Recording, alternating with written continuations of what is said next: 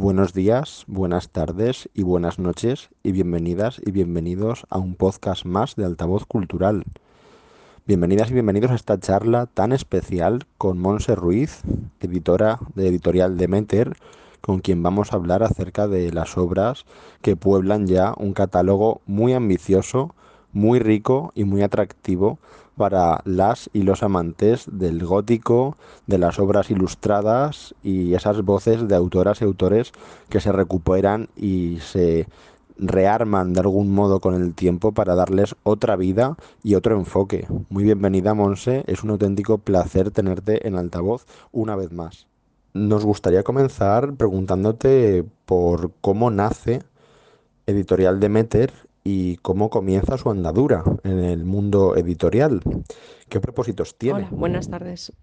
Eh, primero, gracias por invitarme a Altavoz Cultural y después disculpad la voz que tengo en estos momentos porque me pilláis con un importante resfriado. Pero muchas gracias y bienvenidos a todos los que escuchen Editorial en cualquier momento. Nació hace ya algo más de un año con el propósito de recuperar, como has dicho, algunos de los escritores de nuestra literatura, empezando por escritores del siglo XIX. Eh, no se descarta también alguno de finales del XVIII y llegar hasta principios del siglo XX, especialmente aquellos que hayan tratado temas eh, relacionados con lo más extraño, lúgubre, tenebroso, gótico, de la literatura en cualquier momento de, ese periodo de, como decía, de finales del 18 hasta principios del 19.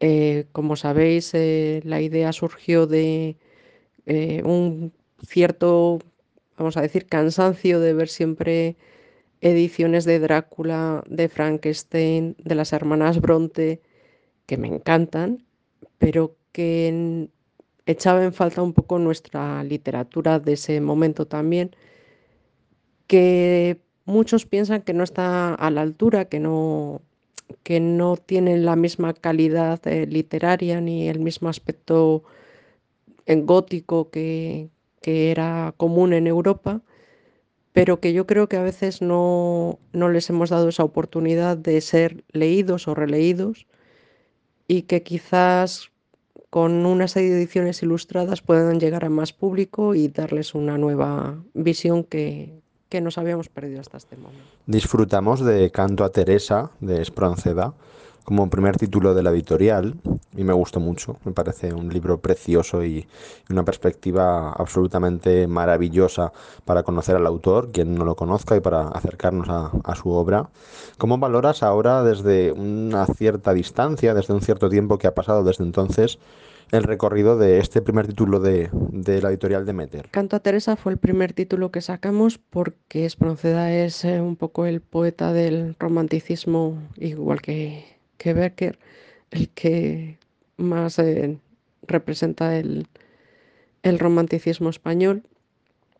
Eh, es una elegía, como sabéis, eh, la escribió para, para hablar del dolor que sentía ante la muerte de su amante, Teresa Mancha. Antonio supo ver muy bien todo lo que no estaba en los versos del poeta, en esos versos que había escrito Espronceda para sacar el dolor que sentía por la muerte de, su amante, pero todo lo que puso en esta historia la ilustración, yo creo que fue muy acertado, que al público, a los lectores les, les ha gustado mucho, que han podido leer y ver de esta forma una lectura que, que desconocían y que es una carta de presentación de lo que quiere ser la, editorial. Entonces yo creo que sí que ha tenido buen, buena acogida, espero que se siga vendiendo porque también nuestra idea o la idea de la editorial es que sean libros de largo recorrido, que no, no van a ser bestsellers, desde luego, no se van a, a vender en dos meses o en tres meses. Y la prueba es eso, que poco a poco se siguen haciendo pedidos, van llegando a los lectores y queremos que llegue a todo ese público que nosotros tenemos en mente, que creemos que les puede interesar, tener un texto clásico que se pueda leer con la visión más actual, con esas ilustraciones del siglo XXI y también acercarnos a los lectores más jóvenes a través de... Después de Espronceda emerge Rosario de Acuña en Morirse a tiempo, segundo título de la editorial, ilustrado por Jen del Pozo, una maravilla visual también. Con ella se logran, entre otros, objetivos como la visibilización de una figura femenina tan importante para su época, eh, además de la exposición de una obra de un gusto exquisito que puede atraer a lectores de todo tipo. ¿Cómo fue su proceso creativo, Monse? ¿Cómo fue crear desde cero, morirse a tiempo para Demeter? Y también, ¿por qué Rosario de Acuña como elegida para ser la primera mujer reflejada en el catálogo de la editorial? Bueno, empiezo por la segunda pregunta. ¿Por qué Rosario de Acuña? Eh, durante un periodo de prácticamente un año, que fue el anterior a poder darme de alta de autónoma y comenzar con la editorial, estuve recuperando lecturas que, tenía olvidadas porque el trabajo en el que estoy no me dejaba prácticamente tiempo. Eh, recuperé eso, lecturas que tenía ahí pendientes de mm, autores y sobre todo también todo lo que es investigación del siglo XIX de autores y autoras menos conocidos. Entonces, cuando comencé a pensar en crear la editorial, pues eh, Espronceda estaba, Zorrilla, Becker, Cadalso, eran los nombres conocidos. Pero dije, tiene que haber mucho más que no ha llegado a, los libros de texto, que son menos eh, nombrados en todos los manuales de literatura. Y empecé eso, pues a buscar eh, artículos, libros, para volver a recuperar toda esa parte que me había perdido un poco de, investigación en los últimos años. Em, sabía que había mujeres, desde luego Rosalía de Castro, eh, Emilia Pardo Bazán, Carolina Coronado, pero empecé a tirar del hilo y fui descubriendo otras que para mí eran completamente desconocidas, como fue el caso de Rosario de Acuña. A ella llegué eh, pues creo que igual que a otras como Amalia Domingo Soler, a través de las espiritistas. No sé cómo surgió el nombre de Rosario de Acuña relacionado con las espiritistas. Y empecé a investigar un poco más sobre esta mujer y me di cuenta de que había sido increíble para su época, se había puesto el mundo por montera, había hecho lo que había querido desde los veintipocos años eh, con un éxito teatral a los 25, eh, a los pocos meses casada, en un matrimonio que terminó mal, con, primero con una separación, luego con el divorcio, ella queriendo vivir siempre lejos de los círculos sociales, vivir en el campo, disfrutar de su libertad. se hizo, se identificó rápidamente con, con los librepensadores, se hizo masona, no llegó a entrar en los círculos espiritistas porque aunque sí creía en esa vida después de la muerte y, una cosa que defienden los espiritistas, eh, que es eh, la igualdad de hombres y mujeres y la igualdad de, todos los seres humanos, tenían, tenían, dos ideas diferentes de cómo llevarlo a cabo. Y entonces no llegó a entrar en los círculos espiritistas, pero sí que mantuvo contacto con, con todos ellos. Entonces eso, descubrir quién había sido esta mujer, lo, increíble que había sido en todas las facetas de su vida, eh, lo adelantada que estaba su tiempo en, un montón de cosas, y el que fuera justo este año el centenario de su muerte fue lo que determinó que, saliera en marzo la edición de Morirse a tiempo. Decidí publicar este poema porque me gustó mucho todas las lecturas que tenía. Eh, Rosario de Acuña era una mujer increíblemente inteligente, como he dicho, y además con un gran sentido del humor.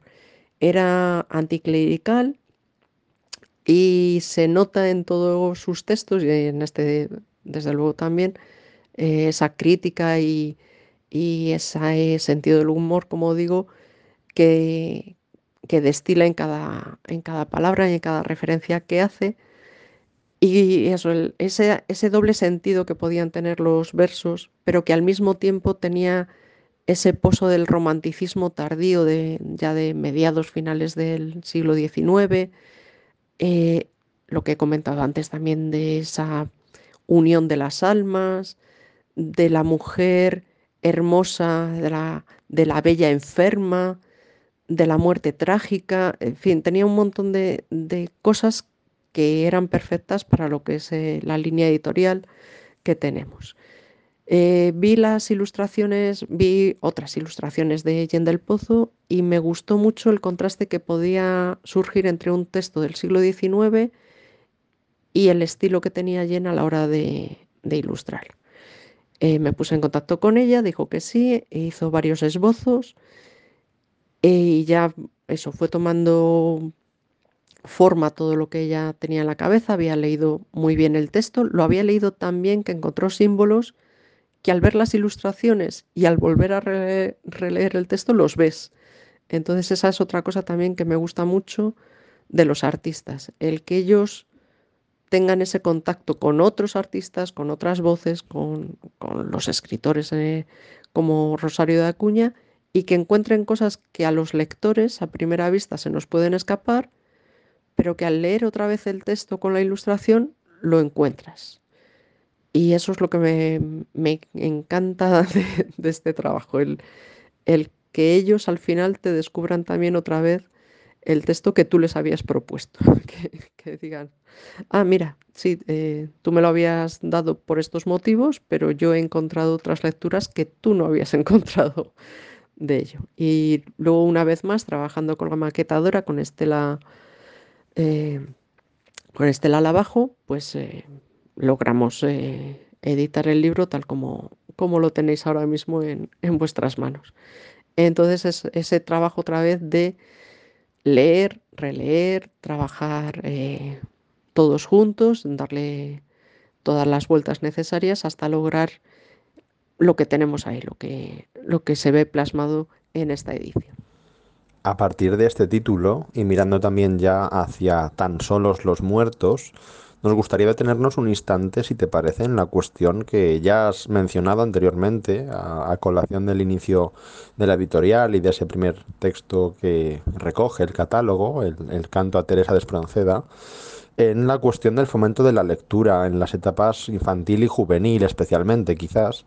¿Crees que estas obras, Monse, gracias a su estética, su manera de estar presentadas, incluso su selección textual propiamente de los diferentes poemas y, y textos recogidos en ellas, ¿crees que pueden ejercer como una puerta especialmente interesante para quienes aún no se han iniciado en el hábito lector o, que apenas acaban de empezar a buscar libros y conocer referentes? ¿Crees que esta labor editorial a través de obras como la de Rosario de Acuña o esta de Becker, tan solo Los Muertos que ahora comentaremos con más detalle, pueden contribuir a, ese fomento de lectura tan necesario y, cada vez más importante, parece, en, en, estos tiempos. Ojalá, me encantaría que también llegasen a un público juvenil cuando empecé con la editorial, la idea era editar para público adulto, público que ya tuviese interés por los clásicos, eh, en este caso españoles, que fueran, eh, por ejemplo, estudiantes de filología hispánica o profesores de literatura de secundaria o,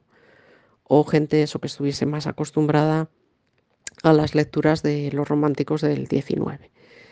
Eh, público que quisiera también unas ediciones diferentes, que no fueran las ediciones de cátedra o de austral que, solíamos utilizar para aprender de estos clásicos en, las clases, que quisieran un libro ilustrado, como digo, para adultos. No están pensados con ilustraciones para niños que les puedan resultar atractivas. Yo creo que sí que puede llegar a un público juvenil. Estoy pensando ya chicos a partir de 14, 15 años, que tienen que enfrentarse algunas veces en clase a textos de Espronceda o de eh, Zorrilla o autores del 19 en general y que les puede resultar un poco más arduo, pues que quizás a través de las ilustraciones les resulte más interesante.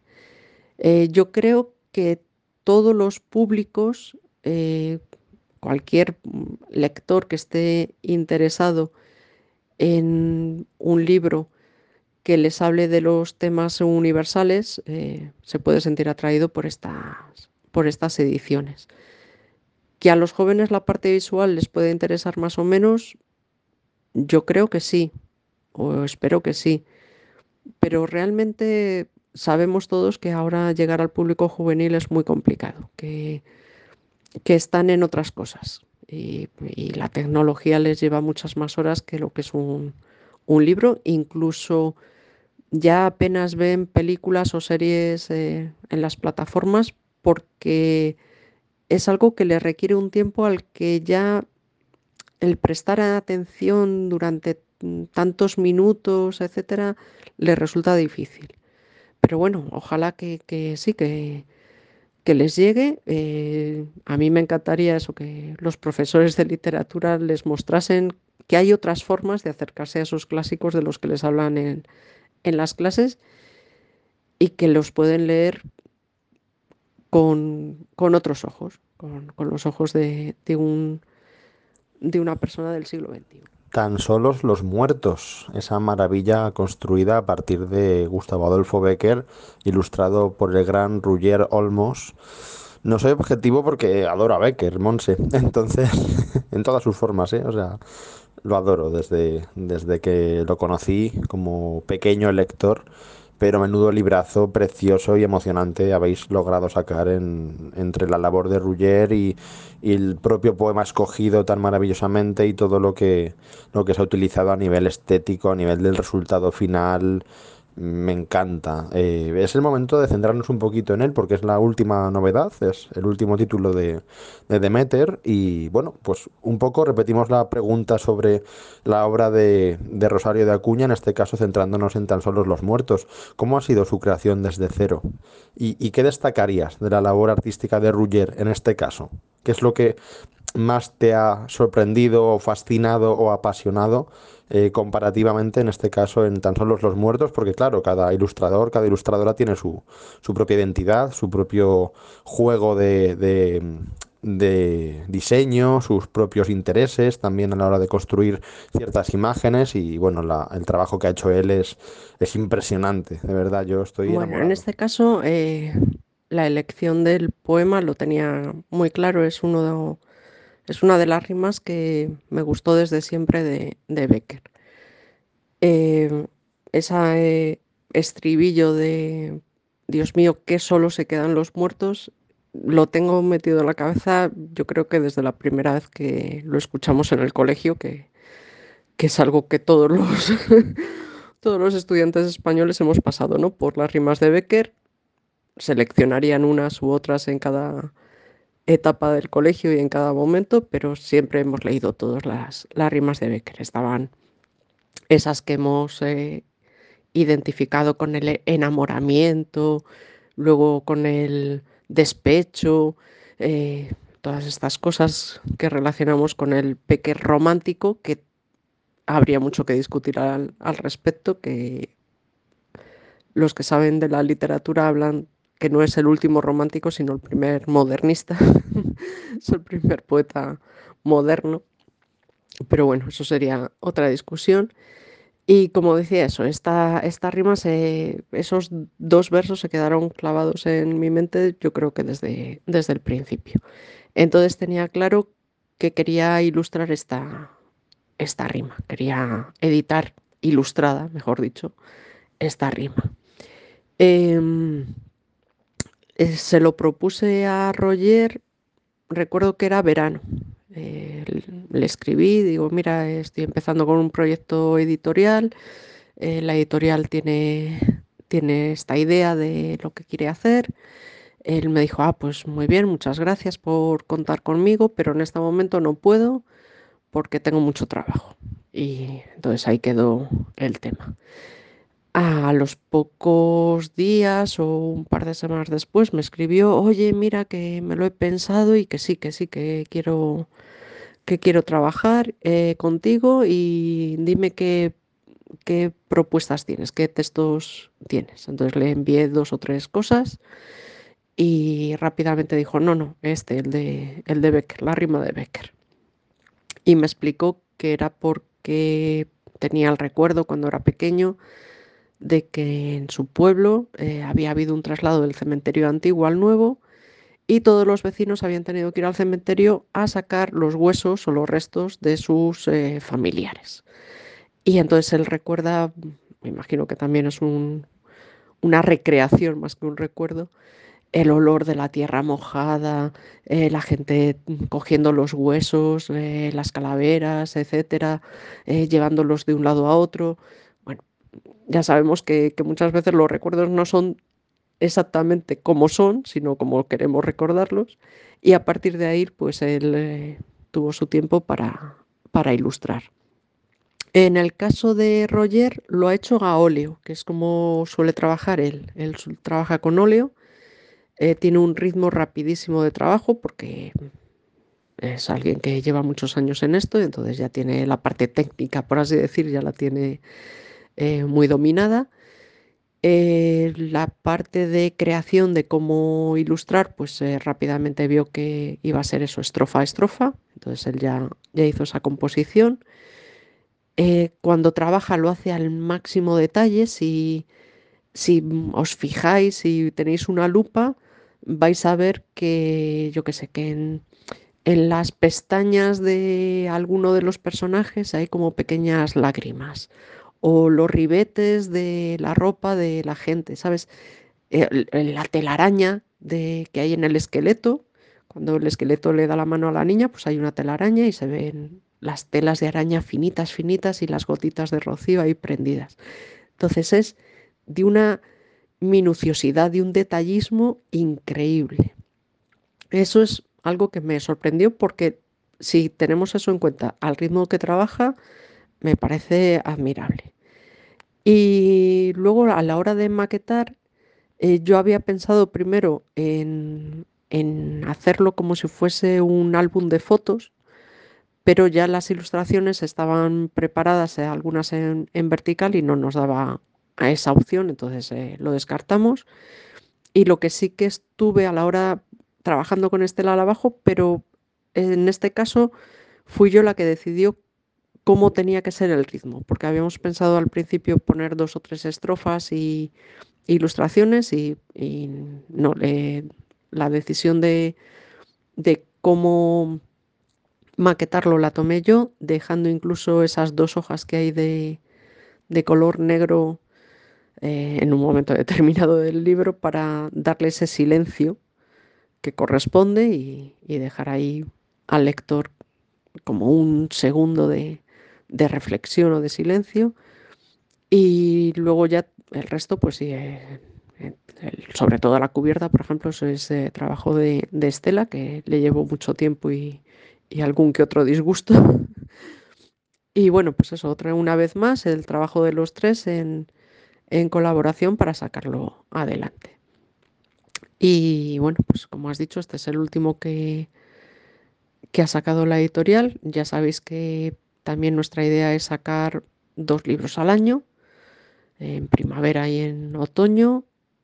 Primero porque yo tengo que compaginarlo con mi otro trabajo y segundo, porque creo que ya está bastante saturado el, mundo editorial y, las novedades como para ir atropellada e intentando sacar más títulos que, que no, para mí no tendría sentido. Entonces, eh, yo lo que quiero es mantener en el tiempo los títulos. Entonces, que la gente sepa que existe Canto a Teresa, que la gente sepa que existe Morirse a Tiempo, que hemos editado ahora este último de, Becker y darles tiempo, tiempo a los libros para vivir y tiempo a los lectores para conocerlos, para descubrirlos, para recomendarlos, para vivirlos y para leerlos y releerlos con calma y con gusto.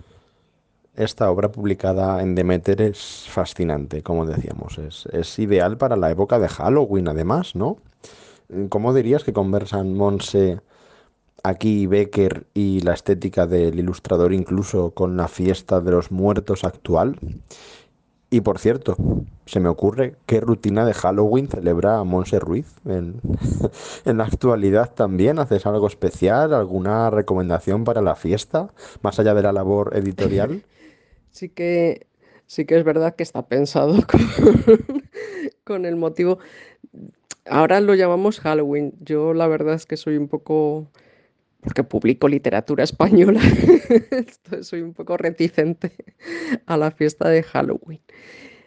Pero para mí eh, los difuntos, el Día de los Muertos, el Día de Todos los Santos, es sobre todo don Juan Tenorio. Además, siendo de Valladolid, donde, donde nació José Zorrilla, pues evidentemente para mí no hay nada más eh, propio de estas fechas que don Juan Tenorio. Eh, sí, el libro, bueno, como decía, pues eso es, el libro de, otoño y tiene relación con, estas fechas de, los difuntos y de los muertos. Y eh, como os comentaba, pues a Roger también le encanta todo este mundo relacionado con la muerte y con, lo más eh, tétrico. Y yo creo que hay dos o tres ilustraciones, las que llamamos las plañideras, donde entre las mujeres que están llorando el, cuerpo de la pobre niña muerta, pues se cuela ahí eh, una calavera que lógicamente representa la muerte. Luego también esas manos que se acercan al féretro, al, ataúd de la niña, que, están esperando a que se cierre el nicho para llevársela. Entonces ahora ya eh, la niña pertenece a la muerte. Y luego, eh, pues esa otra imagen que se ve que ha pasado un poco unos días o unas semanas, la niña ya no está tan entera, como dice Roger, ya, ya la pobrecita va poco a poco eh, desintegrándose, diríamos, y va de la mano de la muerte alejándose por, por un campo de trigo, de cereal. Eh, entonces, eh, yo creo que sí, que ha, plasmado, por un lado, bien lo que, lo que Becker nos cuenta en los versos, pero también toda esa parte que era lo que comentaba un día aquí en Valladolid cuando hicimos la, presentación con Pedro Ojeda. Eh, comentábamos eso, que, que este, esta rima lo que nos dice es que solo se quedan ellos que nosotros lloramos muchas veces pensando, ahí nos ha dejado, se ha ido y nos ha dejado a nosotros aquí. Pero Becker pone el punto en el otro lado. Dice, no, que solo se quedan ellos, eh, qué, frío, que la humedad, eh, la lluvia moja sus huesos, eh, solo son polvo, no hay nada más sin espíritu, es, es solo soledad y cieno dice eso que, que los que se quedan solos son ellos y que ellos nos pueden echar de menos igual que nosotros les echamos de menos a ellos. Entonces me parecía, esta, esta edición me parecía perfecta para estas fechas. Y como, y como digo, yo soy más de sentir eh, la fiesta de Halloween desde nuestro punto de vista de eh, pues esos fantasmas que no dejan de ser los fantasmas de las personas que conocimos. Eh, yo creo que aquí en España lo de encontrarte con fantasmas ajenos es más complicado. No me parece a mí que tengamos tantos encuentros o tantos poltergeists o, o tantas experiencias eh, con espíritus que no han formado parte de nuestras vidas. Los fantasmas son los nuestros personales, los de la familia, los de los, las, las personas queridas, los que nos han rodeado toda la vida y que se nos aparecen o bien porque hemos dejado algo pendiente con ellos o porque tenemos algo que recriminarnos a nosotros mismos y que es ese momento, esas fechas del 31 de, de octubre, el 1 de noviembre, el 2 de noviembre, son esos momentos de enfrentarnos a, nuestros fantasmas. Em, yo ahora no visito el cementerio en esas fechas. Las visito antes y después, como veis muchas veces en, en mis redes sociales, para hacer fotografías o hacer algún vídeo con, con los libros, con, con los títulos, pero independientemente de eso, yo también visito a mis seres queridos en el cementerio fuera de las fechas marcadas porque yo tampoco soy muy de fechas marcadas. No, no me gusta que me digan cuándo tengo que hacer las cosas. Pero sí, eh, soy eso de, de los fantasmas patrios en ese sentido, de sentir la muerte como algo mucho más real y tangible y de preguntarme si hay algo cuando el espíritu se va y a dónde se va ese espíritu, o si se quedan aquí con nosotros en, en algún momento o en algún periodo de nuestra vida.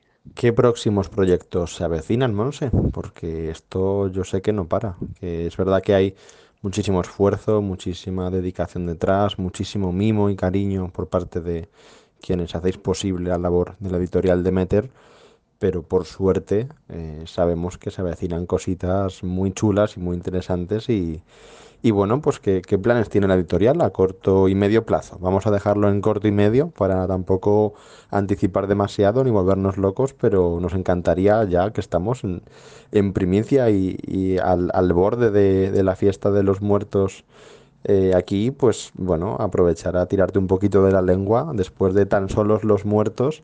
¿Qué nos espera en Demeter en los próximos meses? En la próxima publicación, si le puedes adelantar alguna cosita, algo que quieras comentar así un poquito en exclusiva en este podcast en altavoz, pues sería maravilloso. O al menos, bueno, planes así más genéricos. Sabemos que continuaréis con esa línea tan bien trazada en el ámbito de la literatura gótica española. Pero bueno, yo ahí te lo dejo por si se puede eh, avanzar alguna cosilla que quieras comentar. Eh, sí, ya sabéis eso, que lo que os comentaba de un par de títulos al año. Entonces ya los dos siguientes están más o menos eh, trabajados, ya los ilustradores lo tienen prácticamente terminado. Uno de ellos es eh, una pequeña antología de algunos cuentos de mujeres. Van a ser cuatro escritoras del siglo XIX, eh, de diferentes eh, momentos, alguna llega, ya está dentro del siglo XX, y son cuentos relacionados también pues eso, con espiritismo, eh, mujeres que vuelven de la muerte. Y lo va a ilustrar o lo, acaba de ilustrar Laura Montes, que ya hizo con nosotros eh, la parte de merchandising que sacamos el año pasado, de la libreta y, y la bolsa de algodón, la tote bag, eh, que era de una frase de Poe, bueno, pues lo ilustró Laura Montes y, y ahora repite con nosotros para ilustrar este libro, esta pequeña antología de cuentos de mujeres. El otro libro es de un autor que es prácticamente desconocido, que se llama Manuel Benito Aguirre. Es, eh, es un señor del 19 que fue sobre todo pedagogo, se dedicó mucho a la parte de educación de los niños, de eh, mejorar las condiciones educativas para la población y que escribió alguna novela que en este caso vamos a recuperar y que recuerda eh, ligeramente a lo que eran los viajes de Gulliver o eh, también al, a Robinson Crusoe. Es una mezcla un poco de, de ambas, es eh, aquellos libros de viajes, aventuras, también que tenían un carácter eh, pedagógico de alguna manera, pero que es en este caso en el de el escritor Manuel Benito Aguirre es un poco extraño. Entonces este, entraría dentro de esa categoría de la editorial de lo extraño. Eh, se titula El subterráneo habitado y la idea es eh, publicarlo con grabados o ilustraciones que nos recuerdan a, los grabados de los siglos XVIII y XIX. Entonces aquí ya daríamos paso más a esa parte de, de prosa. entramos, eh, los tres libros que hemos hecho hasta ahora eran eran verso, eran poesía, y con estos dos eh, nos metemos en, en, la parte de prosa. Eh, también, al ser prosa, pues cambiará quizás un poquito el, el estilo de las cubiertas para, para, diferenciarlos también quizás de, de esta otra no vamos a llamarlo colección porque no, en principio no vamos a hacer distinción de, colecciones, pero bueno, pues para distinguir un poco eso, lo que son los libros que hemos editado de verso y, los que van a ser de prosa. Y eso es un poco lo que está pendiente para el próximo año. Eh, espero que todo vaya bien y que, y que, como está previsto, pues que uno salga en primavera, el otro en otoño. Y ya sí que tengo también un poco pergeñado lo del siguiente año. Eh, aquí habría uno de prosa y otro de verso. Uno sería una novela, también de un autor poco conocido, una novela también prácticamente desconocida dentro de, de lo que es la literatura española y que tiene más relación con esa parte también de de la novela gótica, pero trasladada al pasado, situada en una época medieval, una época eh, relacionada más con, con la literatura árabe y demás. Y en la parte de poesía, ahí todavía no lo tengo eh, muy claro si hacer algo relacionado con Carolina Coronado o como ya le toca y por ser de Valladolid con José Zorrilla. Entonces ahí está, están los dos discutiendo. Hay una pelea entre ellos a ver quién, quién gana. Entonces cuando lo tenga más claro, pues, pues ya decidiré hacia dónde ir y también qué ilustrador o qué ilustradora eh, será a cargo de esa parte. Y, ah, bueno, en el caso de, que nos he comentado, en el caso de Manuel Benito Aguirre, también la ilustradora es de aquí, de Valladolid, se llama Laura Oreja y es eh, una, chica joven que se dedica también a la ilustración y es la que va a hacer esos grabados que os comentaba para, para la novela. Entonces, bueno, pues esos ya están más o menos, como os digo, eh, eh, puestos ahí en, en salida.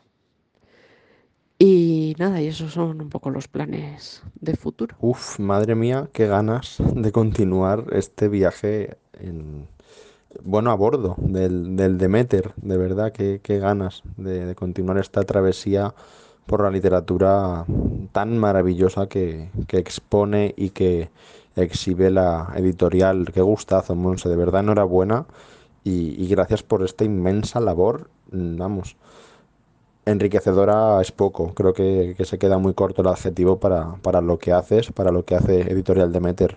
Enhorabuena, de verdad, y, muchas, muchas gracias. Em, pues nos toca despedirnos, por, por, desgracia en este caso, porque ha sido una charla muy, muy agradable, ha sido muy entretenida, ha sido un placer tenerte en altavoz otra vez para hablar de libros, literatura y lectura y, todo lo que implica esta cultura que tanto nos gusta y que tanto necesitamos promover.